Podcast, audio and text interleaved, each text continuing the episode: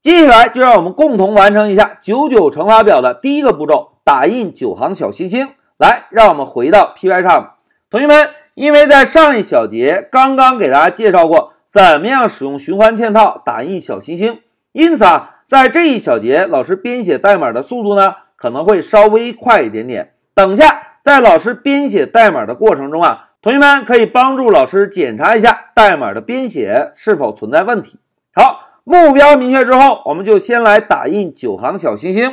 既然要打印九行，我们就先来定一个行计数器，让它初始值等于一。然后呢，我们使用 while 这个关键字来指定一下行的循环条件。老师呢写个 row 小于等于九，因为。我们现在要做九次循环，对吧？现在老师就用 print 函数啊，先把 row 这个变量做一个输出，写上百分号，跟上 row。好，输出语句写完，我们不要忘记哦，要给行计数器做一个加一，对吧？好，现在一个简单的循环写完，我们呢就先用 shift F 十来验证一下这九个数字能不能输出。来，走，同学们看。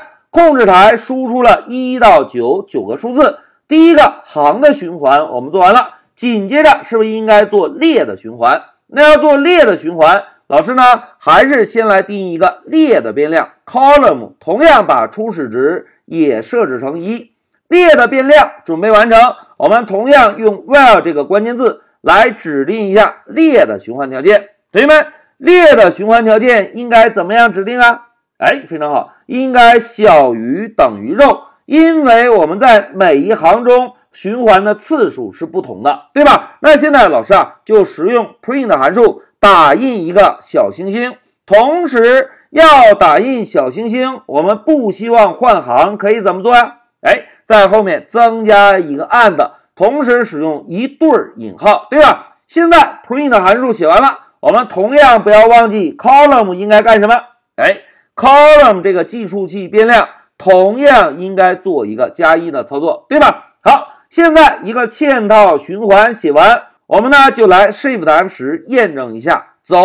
哎，同学们看，控制台输出了九行小星星，对吧？同时，如果末尾我们不再希望打印行号，可以怎么做啊？哎，是不是把第十四行代码注释一下？同时呢，用 print 引号替换一下就可以，对吧？现在老师 shift F 十，同学们看，一个九行的小星星完成喽。好，代码写到这里，实际上把上一小节我们完成的代码是不是又重新温习了一下？但是同学们回顾一下，老师在编写这个代码的时候是一次写完的吗？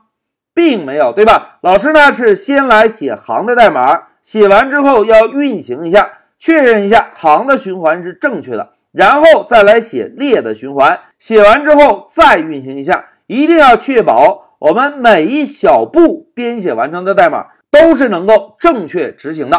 好，讲到这里，老师啊就带领同学们做了一下九九乘法表的准备工作，用循环嵌套打印了九行小星星。在我们开始正式打印乘法表之前，老师先暂停一下视频。